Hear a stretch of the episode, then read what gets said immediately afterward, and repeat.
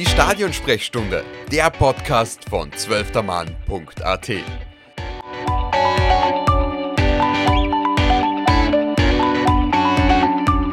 Servus und Hallo im Jahr 2020, 2022 und bei einer neuen Folge der Stadionsprechstunde. Mein Name ist Tobias Kurkin und ich bin Redaktionsleiter von 12. Mann.at und wünsche euch, lieben Hörerinnen und Hörern, ein schönes neues Jahr. Heute an meiner Seite ist Matthias Riemer. Matthias ist einer der erfahrensten Redakteure bei 12.mann.at und außerdem Redaktionsleiter von 12. Frau. Matthias, freut mich, dass wir heute plaudern.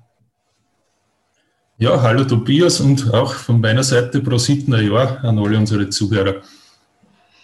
Matthias, heute geht es ums Jahr 2022, besser gesagt um das bevorstehende österreichische Fußballjahr. Da kommt ja einiges auf uns zu. Wie sieht es mit deiner Vorfreude aus?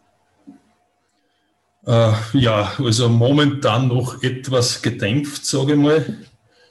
Äh, ich weiß noch nicht wirklich, ob man mich auf die ganzen Sachen jetzt so freuen soll oder nicht. Es wird uns auf alle Fälle nicht fad. Es wartet ja einiges auf uns.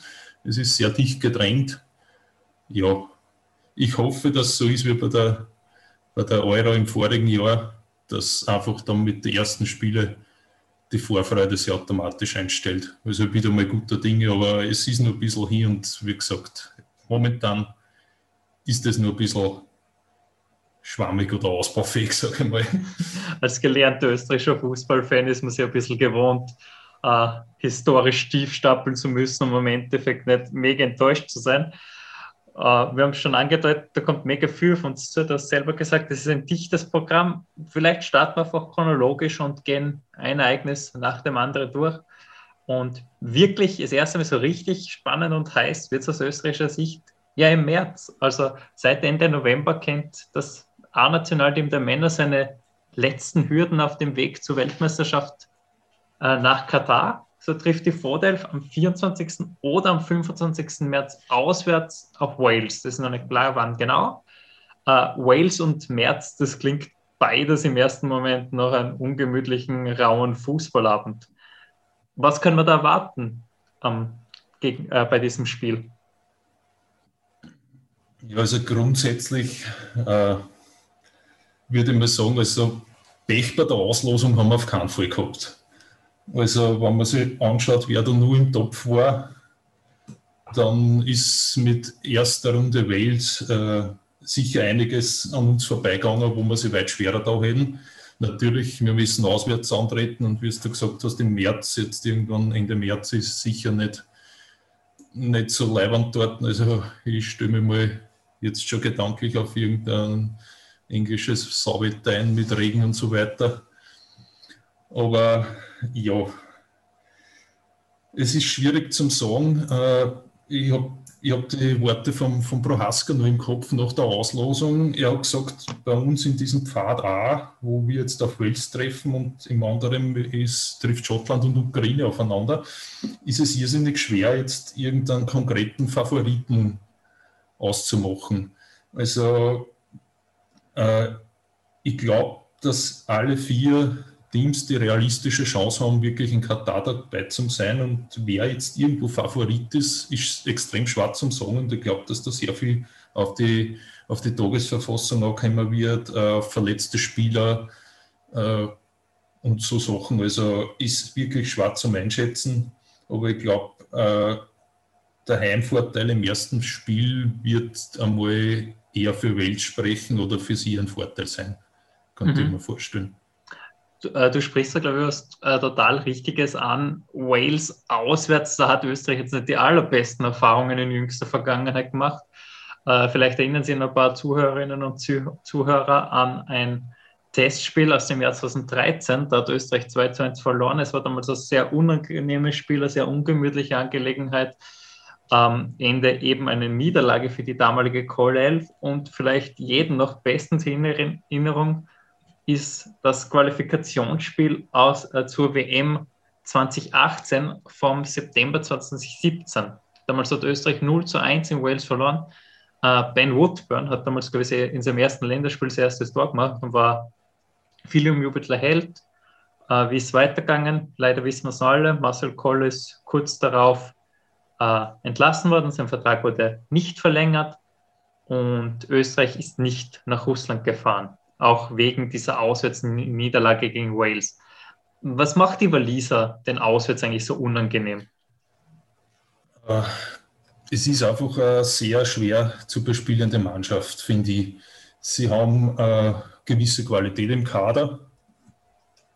Natürlich jetzt bei, uns äh, in Österreich natürlich Gareth Bale, der bekannteste, aber sonst äh, einige Spieler, die jetzt vielleicht äh, jetzt nicht in der Premier League, in die, nicht alle in die Top-Vereine spielen, aber doch irgendwo im, im, Mittel, im Mittelbau dadurch natürlich äh, doch auch Spielermaterial zur Verfügung haben, wo man sagen kann, also, ja, die sind in, auf jeden Fall in, auf Augenhöhe mit Österreich. Äh, sie waren bei den letzten zwei Europameisterschaften dabei, haben da, wenn ich es richtig im Kopf habe, jedes Mal die Gruppenphase überstanden, haben sie in Frankreich sogar bis ins Halbfinale geschafft und sind dort dann am späteren Europameister Portugal gescheitert. Kann ich mich sehr gut erinnern, weil ich damals live im Stadion war in Lyon. Also ja, es, es ist einfach äh, eine Mannschaft, die man einmal schlagen muss. Und das ist sicher nicht einfach. Mhm, jetzt hast du äh, schon davon gesprochen, du hast die Waliser auch schon live gesehen. Äh, sind die Waliser so eine richtige Mannschaft von der Insel, wie man sie kennt, was in Österreich immer traditionell ein bisschen schwer dort sind? Das auch so richtige Holzsacker, aber du hast auch schon aus, äh, oder sind das auch filig, äh, filigrane Techniker? Du hast Gareth Bale auf der einen Seite angesprochen. Mhm. Haben die eine gute Mischung im Kader? Also äh, auf wen also gibt es da außer Bale ja. bes besonders aufpassen? Ja, sie haben schon eine gute Mischung. Äh, natürlich jetzt, das war 2016 im Sommer, das heißt, das ist schon einige Zeit her. Ich habe das jetzt auch nicht, auch nicht so verfolgt. Äh, wie die Teamkarrieren da jetzt weitergegangen sind, wie viele Leute von damals im Kader sind. Äh, natürlich äh, gewisse Körperlichkeit ist da schon im Spiel, also vor allem in der Hintermannschaft kann er mich da schon einige äh, ziemliche Knechten erinnern, also jetzt hoch, hoch eine Flanken und dann was zum Beispiel hoffen, dass der Baumgartner das irgendwo versenkt wird, vielleicht nicht die richtige Taktik sein. Aber es ist natürlich auch äh, einige Spieler, die technisch doch einiges drauf haben. Und wie du gesagt hast, das ist sicher eine sehr gut durchgemischte Mannschaft und ich glaube, es gibt einige Optionen, dass man sagen kann, okay, ich hau jetzt einmal vorne im Sturm einen, einen robusteren Spieler ein oder einen eher technisch beschlagenen. Ich glaube, da gibt es Alternativen. Mhm. Ah, vielleicht hoffen wir jetzt einfach mal oder gehen davon aus, Österreich knackt die Waliser. Marco Arnautovic schafft es wieder mal gegen Wales zu treffen. In in, immerhin hat er bei der WM-Quali 2018 im Heimspiel zwei Tore erzielt. Vielleicht habt ihr sie wieder hin. Uh, wir besiegen Wales und haben ein Finale um ein Ticket bei der Weltmeisterschaft daheim. Du hast schon angesprochen, der mögliche Gegner wäre da, der, Sie äh, der Gegner dabei ist der Sieger aus der Partie Ukraine gegen Schottland. Uh, wer ist für dich in dieser Partie der Favorit? Ist auch sehr schwer zum sagen. Äh, Schottland hat auf alle Fälle Heimrecht im ersten Spiel. Ist sicher für Schottland ein Vorteil. Hm, aber es ist sicher auch Österreich, wie Österreich-Wales ein Match auf Augenhöhe. Also ich traue mir da jetzt nicht irgendeinen Favoriten zum. Ich meine, Schottland wissen wir eh, man sich auch bei der WM-Auslosung, also bei der WM-Quali-Auslosung gedacht, ja super, Schottland machen wir und dann, wie es ausgegangen ist, haben wir eh noch alle in Erinnerung. Ukraine, ja, haben wir bei der EM geschlagen mit 1 zu 0, war dann im Rückblick eigentlich, es ist zwar nur 1 zu 0 ausgegangen, aber doch relativ souverän overgespielt. Äh, ja, Ukraine haben wir auch noch ausgesucht hat es geschafft, sich mit unglaublichen zwölf Punkten für dieses Playoff zu qualifizieren.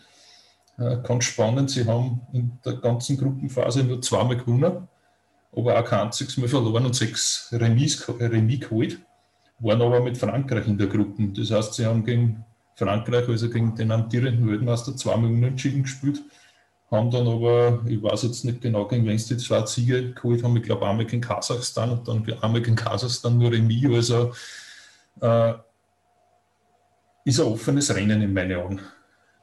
du sprichst ja schon, glaube ich, relativ viel an. Schottland vom Namen her jetzt vielleicht nicht unbedingt der ganz große. Du hast selber gesagt, bei der WM-Quali haben wir damals alle gejubelt. Nach der WM-Quali sehen wir das alles ein bisschen ernüchternder. Äh, die Ukrainer, ja, gute Erfahrungen in der Vergangenheit gemacht. Du sprichst aber auch einen komplett spannenden Fakt an.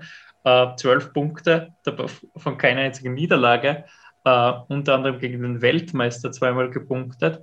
Ähm, das ist ganz schwer zu, äh, einzuschätzen, wer da der Stärke ist, das hast du selber gesagt. Aber wenn du jetzt die Spielweisen von beiden Mannschaften vergleichst und vielleicht auch ein bisschen auf einzelne äh, Spieler denkst, wen von beiden Mannschaften hättest du lieber äh, als Gegner für das ÖFB-Nationalteam, wenn es zu diesem Endspiel kommen sollte?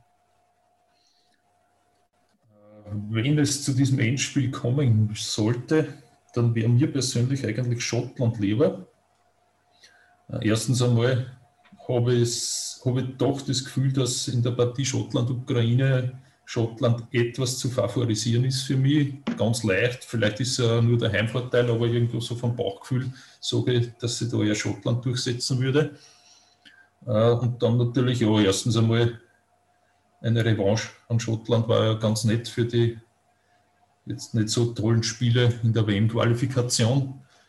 Und äh, ich finde da einfach äh, atmosphärisch werden jetzt natürlich, wenn dieses Spiel im Prater ausgetragen wird und hoffentlich vor Zuschauern stattfinden kann und auch vor Auswärtsfans, war natürlich, glaube ich, äh, die schottischen Fans doch irgendwie eine größere Bereicherung für das Ganze als die ukrainischen. Das heißt, ich glaube, dass Schottland sich da durchsetzen würde und das wäre auch mein Wunschgegner. Schau, da stimme ich dir komplett zu. Mein Wunschgegner wäre auch Schottland, aber aus einem anderen Grund. Ich habe jetzt da äh, Ende November 2021 noch eine ganz umfassende Analyse geschrieben, was im Nationalteam 2022, äh, 2021 alles falsch gelaufen ist und habe ganz viel auf dieses 2 zu 2 gegen Schottland Bezug genommen. Von dem her würde ich es wirklich gern sehen, wenn wir im März 2022 die Schotten äh, wegschießen, nach Katar fahren und ich 2022 am Ende eine Analyse schreiben kann, dass der Sieg gegen Schottland sich wie ein roter Faden positiv durchgezogen hat und nicht ein bitteres Remis oder ein fades Remis, äh, das der Anfang von einem eher mauen Länderspiel war, wie es 2021 der Fall war. Vielleicht springen wir aber jetzt da von den äh, Männern, von dem Männernationalteam zu mhm. dem Frauennationalteam. Du bist immerhin selbst ausgewiesener Experte vom Frauennationalteam. Ähm, die haben nämlich auch sehr, sehr spannende Aufgaben im Kalender stehen. Sag mal, auf was müssen sich äh, unsere, wann müssen sich unsere Hörerinnen und Hörer freihalten, wenn sie unsere Damen anführen wollen? Ja, da gibt es einige Termine. Äh, wie, die, wie die Herren haben auch die, unsere Damen die Chance, im Jahr 2022 ein WM-Playoff zu spielen. Ob sie es das schaffen, wird sie im April und September zeigen, weil da stehen die, die letzten Runden der WM-Qualifikation auf dem Programm. Äh, der Modus ist ja etwas kompliziert. Wir beide haben sie im Vorlauf schon kurz, kurz durch, durchbesprochen. Äh, ich habe mir das kurz zusammengeschrieben. Es gibt in der, in der europäischen Qualifikation neun Gruppen. Die Gruppensieger steigen direkt auf, also sind direkt bei der WM dabei, die 2023 in Australien und Neuseeland stattfinden wird. Also ist jetzt einmal wie bei den Herren, die Gruppensieger sind direkt dabei. Und für die Gruppenzweiten gibt es auch ein Playoff, das ist aber ein bisschen anders gestaltet. Äh, die drei besten Gruppenzweiten sind direkt für die drei Finalspiele qualifiziert. Die sechs restlichen Gruppenzweiten kämpfen im, im Halbfinale um die drei anderen Tickets. Das heißt, wir haben dann drei Spiele mit jeweils zwei Mannschaften, logischerweise. Zu dritt können sie auch schlecht spielen.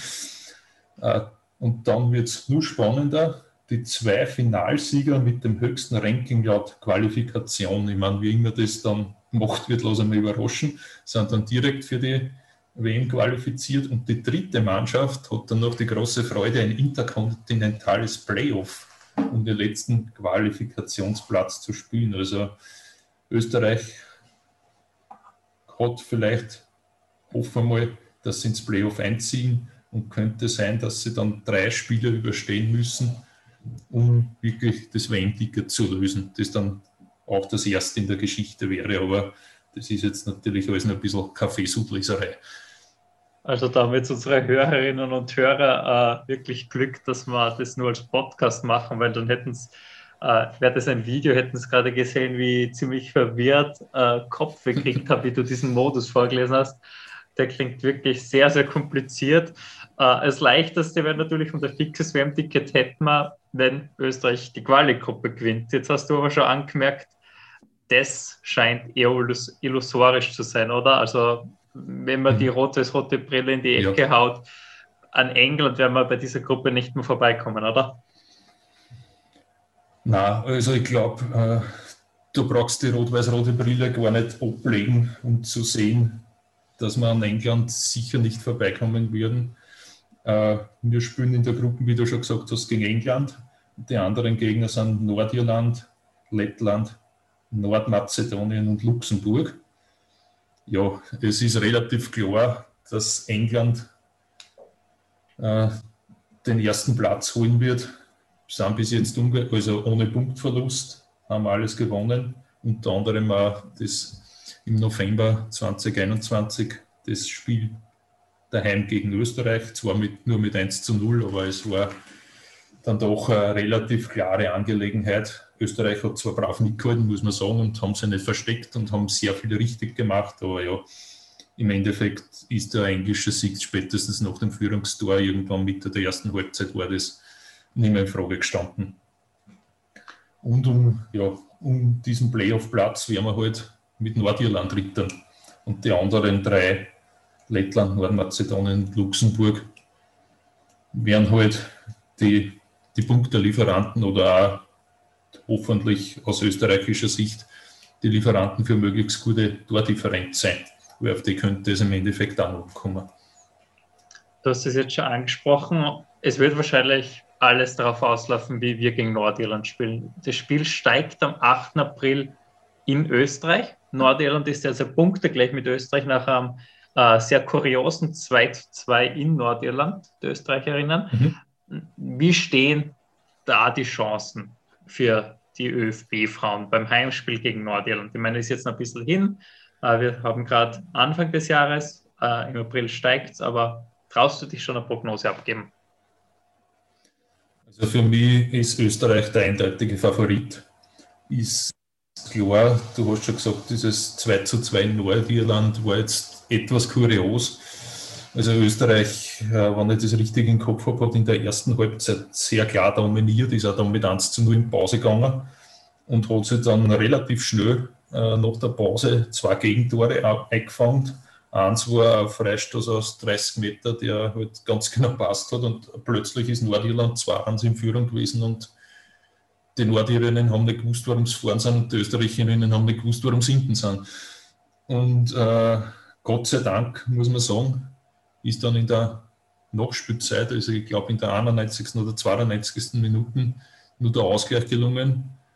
Und so hat Österreich zumindest, ähm, zumindest einen Punkt mit nach Hause genommen und hat die Chance jetzt natürlich mit einem Heimsieg im direkten Duell die Nordirinnen zu distanzieren und geht ja stark aus, dass das so eintreten wird. Also rein von der Qualität her ist Österreich einfach doch über Nordirland zum Stellen. Jetzt könnte man vielleicht irgendwann mal sogar einen eigenen Podcast darüber machen, äh, wie viel verrückte Remis Österreich, wie viele verrückte Remis Österreich schon in Nordirland geschafft hat. Äh, wenn man kurz an dieses äh, 3 zu 3 des ja. Herrennationalteams damals 2005 in Nordirland zurückdenkt, ist ja unfassbar. Scheinbar ist Nordirland ein Boden für Kuriositäten oder Nations League-Partien. Hat die Österreich auch ein bisschen abgemüht.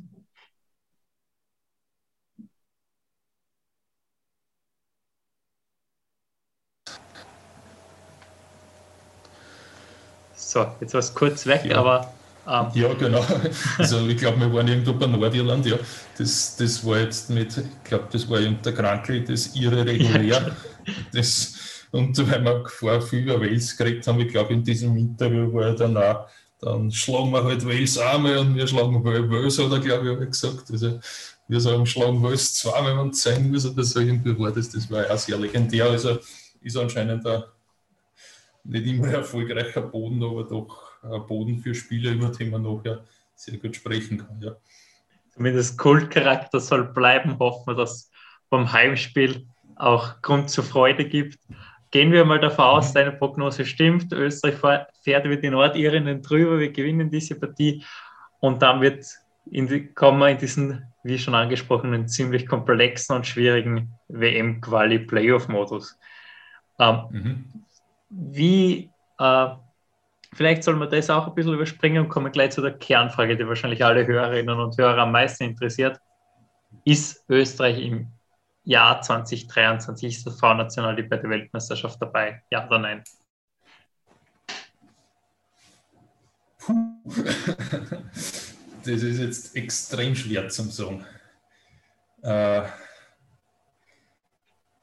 ich hoffe es natürlich sehr, aber äh, ich glaube ehrlich gesagt nicht, dass es sich ausgehen wird. wird. Äh, ich, also ich, ich glaube nämlich, dass man dass Österreich es einmal als erstes einmal nicht schaffen wird, unter die drei besten Gruppenzweiten zu kommen. Ich habe mir das ein bisschen angeschaut. Also, wenn alles nach der Papierform läuft, wird Österreich die Quali mit 16 Punkten beenden also 16 Punkte, die zählen, weil das Spannende an dem Ganzen ist ja nur, es gibt Gruppen mit fünf Teilnehmern und Gruppen mit sechs Teilnehmern. Und äh, wenn so ist wie bei der Qualifikation für die Euro, die dann im Jahr 2022 stattfinden wird, dann werden die Spieler gegen die Gruppenletzten auch noch ausgerechnet, weil sonst war es ja nicht vergleichbar. Das heißt, Österreich wird, wenn alles der Papierform läuft, das heißt, dass man gegen England das Heimspiel wahrscheinlich verliert, äh, gegen Nordirland gewinnt und auch die restlichen Spiele gegen die Nachzüger gewinnt, während bei Österreich 16 Punkte in der Wertung bleiben. Und bei der Quali für die Euro hat Österreich 19 Punkte geholt und war damit der dritte, drittbeste Gruppenzweite, also hat den letzten Platz geholt, äh, der nur zur direkten Quali berechtigt hat. Und es gab Mannschaften mit 19 Punkten, die ins Playoff mussten. Da hat Österreich dann die Tordifferenz geholfen. Und ja, wann das dann so ist, äh, das heißt, man muss einmal ein Halbfinale gegen einen anderen Gruppenzweiten bestreiten, dann ein Finale gegen einen der drei besten Gruppenzweiten und dann vielleicht noch, wenn man eben in der Quali die Punkte liegen lässt, dann vielleicht noch ein interkontinentales Playoff, also dass Österreich diese drei Playoff-Runden übersteht, äh, kann man momentan schwer vorstellen. Es ist natürlich möglich und ich drücke die Daumen und das war echt klasse und es funktioniert hat, aber realistischerweise glaube ich, dass es im Playoff Endstation sein wird. Das ist eine sehr nüchterne und sehr ehrliche Einschätzung. Ganz sicher dabei sind die Österreicherinnen aber bei einer anderen Endrunde, du hast es ja schon angesprochen, die Österreicherinnen dürfen bei der Europameisterschaft in England dabei sein und haben da eine ganz besondere, äh, und da kommt ihnen eine ganz besondere Ehre zuteil, richtig? Genau, also bei der Auslosung ist Österreich in Gruppe A gelost worden und hat die wirklich, wie du sagst, große Ehre, das EM-Eröffnungsspiel zu spielen am 6. Juli 2022 gegen die Gastgeberinnen aus England im Old Trafford von Manchester United und das Spiel ist seit Mitte November restlos ausverkauft, also 75.000 Zuseher und Zuseherinnen. Also das ist, glaube ich, ohne zu übertreiben, wirklich das größte Spiel im österreichischen Frauenfußball in der bisherigen Geschichte. Also das ist wirklich ein Wahnsinn und da freue ich mich extrem drauf. Wahnsinn ist, glaube ich, das komplett richtige Wort. Ich schwelge jetzt schon wieder total in Erinnerungen, denke an die Euro 2017 zurück, als die Damen es bis ins äh, Halbfinale geschafft haben. Äh, ist das jetzt eine pure Nostalgie von mir oder ist heuer vielleicht sogar ein ähnlicher Erfolg zu erwarten, beziehungsweise irgendwie drinnen? Äh, ich glaube, dass es dieses Mal schwieriger werden wird. Äh, wir haben nämlich in der Gruppe neben England auch noch Nordirland kennen wir ja aus der WM-Quali, und Norwegen. Und Äh, das zweite Spiel ist am 11. Juli in Southampton gegen Nordirland und das dritte Spiel am 15. Juli in Brighton gegen Norwegen. Und äh, die ersten beiden steigen dann, es gibt vier Gruppen mit vier Teams und die ersten beiden steigen dann ins Viertelfinale auf. Und es wird sich, wann alles der Papierform läuft, höchstwahrscheinlich darauf rauslaufen, dass sie im letzten Spiel, wie gesagt, am 15. Juli Norwegen und Österreich den zweiten Gruppenplatz hinter England ausmachen. Ich gehe einmal davon aus, dass England die Gruppe gewinnen wird dass Nordirland die Gruppe am vierten Platz abschließen wird und dass, wie gesagt, Norwegen und Österreich um den zweiten Platz kämpfen und das im letzten Gruppenspieltag entschieden wird. Und ja, äh, bei der Euro 2017 waren wir in der Gruppe mit Schweiz, Island und Frankreich. Und diese Auslosung ist für mich schwieriger vor allem natürlich mit Norwegen. So, sollte Österreich jetzt da wieder erwarten oder deiner Einschätzung nach leider nicht Europameister werden, wer wird es denn dann machen? Äh, ist, ist extrem schwer zum sagen. Äh, auf der Rechnung muss man auf alle Fälle England haben. Wobei natürlich die Frage ist, okay, Heimvorteil beflügelt oder beflügelt nicht. Wir gehen die mit um. Beim Männernationalteam ist ja ist ja meistens ist oft so, dass jetzt England die hohen Erwartungen nicht immer erfüllen kann und oft an den eigenen Nerven scheitert. Äh, da kommt es, glaube ich, darauf an, wie die ins Turnier starten. Es ist ja im Eröffnungsspiel, muss ich sagen. Also England ist natürlich der Hausfavorit, da brauchen wir nicht diskutieren drüber. Aber äh, ich glaube, dass Österreich doch eine gewisse Chance hätte. Natürlich die Engländerinnen werden auch nicht tagtäglich vor so einer Zuschauermasse spielen, vor fast 80.000 Zuschauern. Der Druck ist natürlich immens und die Engländerinnen können im ersten Spiel eigentlich nur verlieren. Wenn sie gewinnen, sagt man ja klar, Österreich war eh klar. Und wenn sie verlieren oder unentschieden spielen, dann ist natürlich gewaltig Druck am Kessel. Und wenn das passiert, dann wird es auch für England schwierig. Ansonsten, wie gesagt, England habe ich sicher auf der Rechnung. Die Niederlande als Titelverteidiger äh, sind natürlich auch äh, hoch einzuschätzen. Natürlich unsere Lieblingsnachbarinnen aus Deutschland muss man in dem Bereich auch immer am Zettel haben. Frankreich ist auch eine starke Mannschaft, also da gibt es einiges. Kommt dann natürlich auch, haben wir sie die Turnieräste dann entwickeln, wie das weitergeht, aber äh, also ich glaube, diese vier Teams habe ich mal sehr groß am Zettel. Hochkarätige Namen auf jeden Fall und ganz sicher erwartet uns da im Juli ein spannendes Turnier in England. Es gibt mhm. aber auch ein weiteres ganz, ganz großes Turnier in diesem Jahr, nämlich das am 21. November startet. Äh, wir haben schon darüber geredet, die WM in Katar. Das ist jetzt ein kompletter Paradigmenwechsel. Was hältst du eigentlich davon, wenn wir eine Fußball-Weltmeisterschaft mehr vom Glühweinstand aus verfolgen als vom Strandbad? Wie ist das für die WM im November?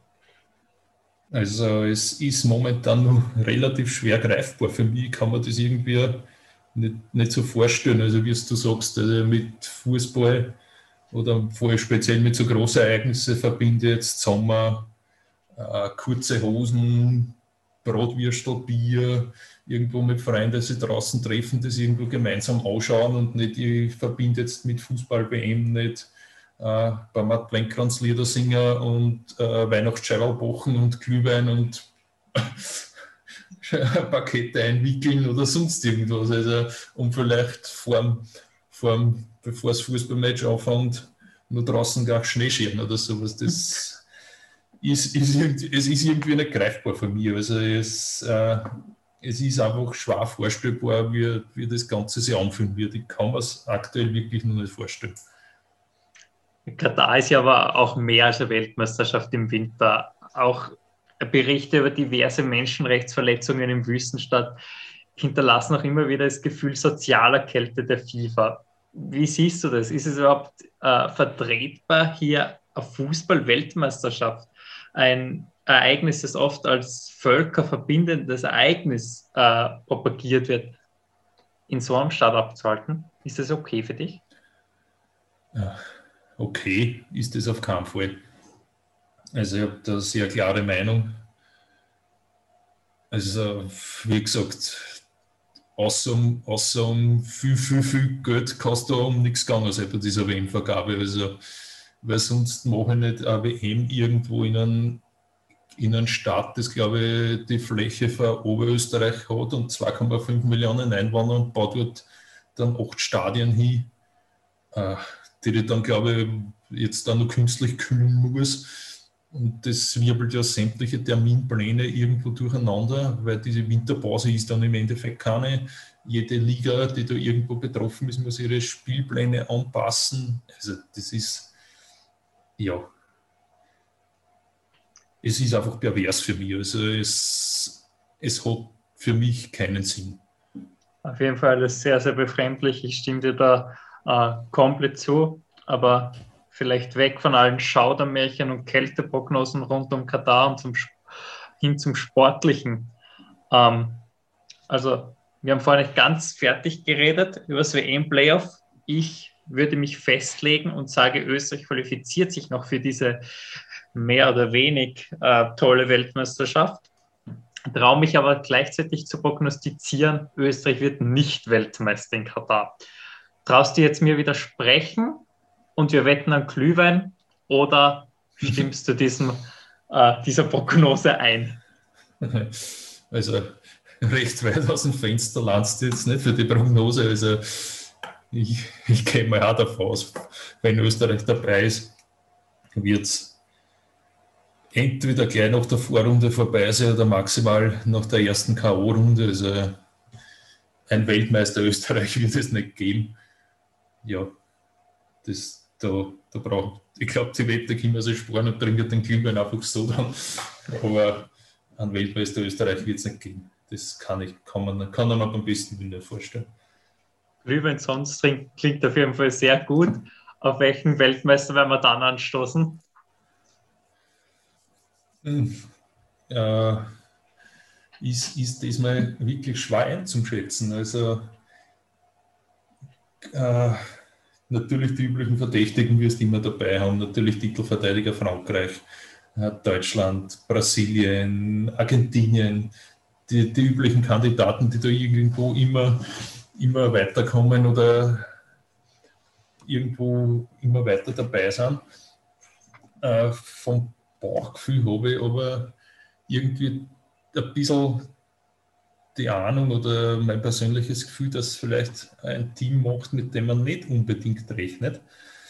Mm, aus dem Grund, weil man diese, diese Weltmeisterschaft jetzt irgendwo, ich glaube, das Finale ist am 4. Adventssonntag, wenn ich das richtig im Kopf habe. Äh, und ich habe vorher diese ganze Saison extrem vollgepackt. Äh, dann glaube ich, dass bei vielen Spielern bei der WM äh, der Akku schon sehr leer sein wird und da jetzt äh, nicht, mehr viel, nicht mehr viel Pulver im Köcher sein wird oder Pulver im Köcher war jetzt so Blödsinn, weil da noch Pfeile drin. Also dass da jetzt äh, nicht, mehr, nicht mehr die allerletzte Energie vielleicht da sein wird und natürlich jetzt ein Team wie Frankreich oder Brasilien oder Deutschland, England, wo halt die, die Leistungsträger jetzt da bei den Vereinen wahrscheinlich irgendwo Champions League sehr lange dabei sind, das heißt, die werden dort sehr irrsinnig viel Spüle in den Beinen haben und dass das vielleicht jetzt für irgendeinen Außenseiter, ich meine, es wird jetzt nicht ein krasser Außenseiter wie, wie Österreich oder Katar selber zum Beispiel, seit er den Titel holt, aber zum Beispiel so ein Team wie, wie Belgien oder wie zum Beispiel in Russland hat es Kroatien bis ins Finale geschafft, dass so irgendeiner aus der eher zweiten Reihe da sehr weit kommen kann, das glaube ich schon. Schau, Belgien habe ich auch auf meinem Zettel stehen, aber seit der WM 2014 dauerhaft bei jedem Großereignis. Vielleicht ist das auch ein bisschen so der Traum eines äh, Österreichers, das auch einmal eine kleine Nation schafft. Ich würde sagen, machen wir es so, wenn es eine kleine Nation ist, äh, zahle ich in Glühwein, wenn es eine große Nation ist, zahlst du in Glühwein. Jetzt müssen wir noch definieren, was kleine Nation ist. Das, dafür haben wir noch ein bisschen Zeit. Ja, das können wir sich dann nur ausmachen. Ein bisschen Später. Zeit ist ja auch noch bis dahin. Äh, wir haben jetzt ja. eigentlich über sehr viele Ereignisse geredet. Du hast am Anfang gesagt, äh, die Vorfreude kommt mit der Zeit. Wenn man sich das jetzt alles durchredet, steigt bei mir zumindest extrem die Euphorie auf all diese Ereignisse. Wie schaut es bei dir jetzt aus? Ja, es, es, ist, es ist einiges, auf das man sich freuen kann, aber ich habe halt nur ein bisschen die letzten Auftritte in der WM-Quali vom österreichischen Nationalteam oder, oder jetzt nach der Euro speziell im Hinterkopf, wo man auch gesagt hat, okay, ma, super, jetzt haben wir die Ukraine geschlagen, haben gegen Italien wirklich eine extrem starke Partie gespielt. Und dann hat man sich gedacht, okay, jetzt mit dem Schwung starten wir nochmal durch, äh, reißen in der EM-Quali, in der WM-Quali nochmal die Bäume aus und ja, wie es ausgegangen ist, wissen wir leider eh alle. Äh, es ist natürlich keine Frage, also wann die Spüle, wann die Spüle sind und selbst wenn ich jetzt mit der WM in Katar richtig wenig auffangen kann, wann Österreich da dabei ist, dann würde ich natürlich vor dem Fernseher sitzen, wenn wir spielen und die Daumen drücken und mitfiebern und dann ist die Vorfreude sicher da. Und das wird auch beim, beim Playoff genauso sein wie bei der, bei der Frauen-EM. Also dem du dann, wenn du irgendwo mit Fußball einen Bezug hast, kannst du dem Ganzen eh nicht mehr entziehen dann. Aber aktuell ist die Vorfreude nur ein bisschen gedämpft einfach.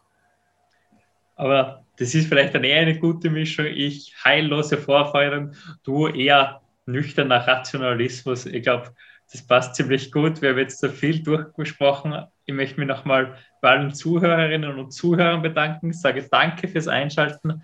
Äh, nochmal ein gutes neues Jahr. Wir wünschen nur das Beste, vor allem in diesen Zeiten wieder Gesundheit. Matthias, auch danke dir nochmal, dass du dir die Zeit genommen hast und mit mir über das Länderspieljahr und das Jahr 2022 geplaudert hast. Sehr gerne. Hat mich gefreut, auch von meiner Seite nochmal alles Gute im Jahr 2022. Hoffen wir, dass wir viel Grund zur Freude haben mit unseren Fußballerinnen und Fußballern und dass wir es hoffentlich bei vielen erfolgreichen Spielen da wieder live im Stadion unterstützen können. Ich glaube, auf das freuen wir sich alle am meisten. Ein schöner Schlusspfiff.